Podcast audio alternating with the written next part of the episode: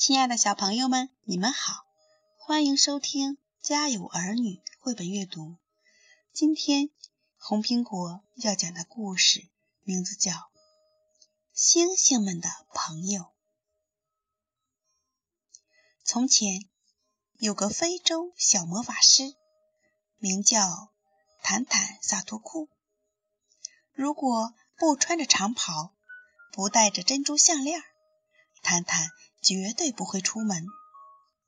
每天晚上，当太阳在山的背面消失的时候，他就来到天空中，和星星们一起度过美好的时光。他给他们梳妆打扮，和他们说话玩耍。那里有白矮星，他可以骑在他们身上。然后是红巨星，它可以爬着阶梯登上它们巨大的脚。最后是流星，它和他们玩捉迷藏。不过，坦坦最喜欢的事情是让星星们跳舞。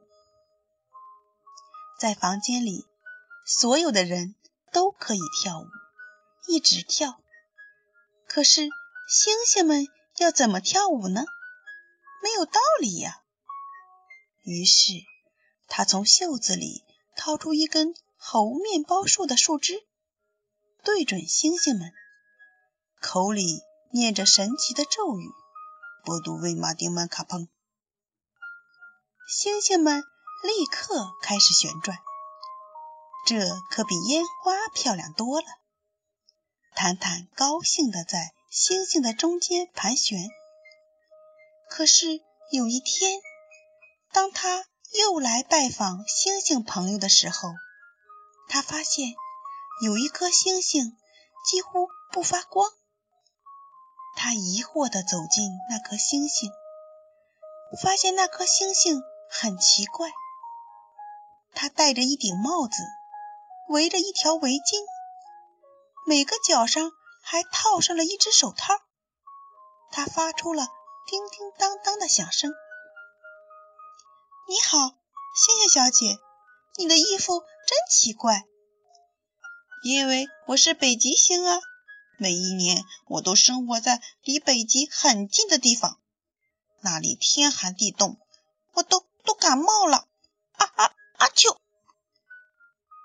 小魔法师递给他一块手帕。谢谢你，他带着鼻音对他说：“你真漂亮。”他对他说：“真可惜，你的美丽光芒都被这些毛织物给挡住了。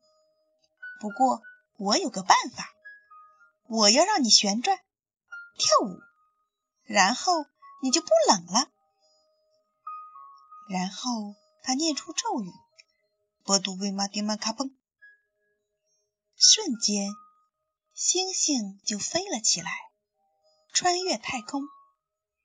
当他经过地球的时候，他脱掉了帽子；当他经过木星的时候，他丢下了围巾；在靠近土星的时候，他把手套也扔下了。毫无疑问，这个非洲的舞蹈简直是为了他。而创造的。从此，北极星变成了这个星系里最明亮的星星。